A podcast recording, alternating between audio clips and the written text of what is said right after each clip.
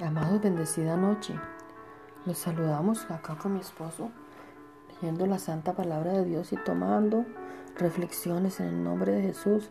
Queremos compartirlas con ustedes, esperando sean de bendición.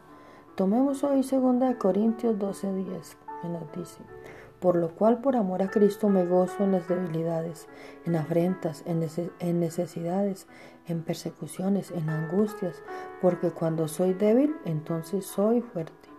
No digamos, ya no aguanto Dios, por cuanto, por cuando estamos débiles es cuando más fuertes somos, porque su poder se perfecciona en nuestra debilidad, en el nombre de Jesús.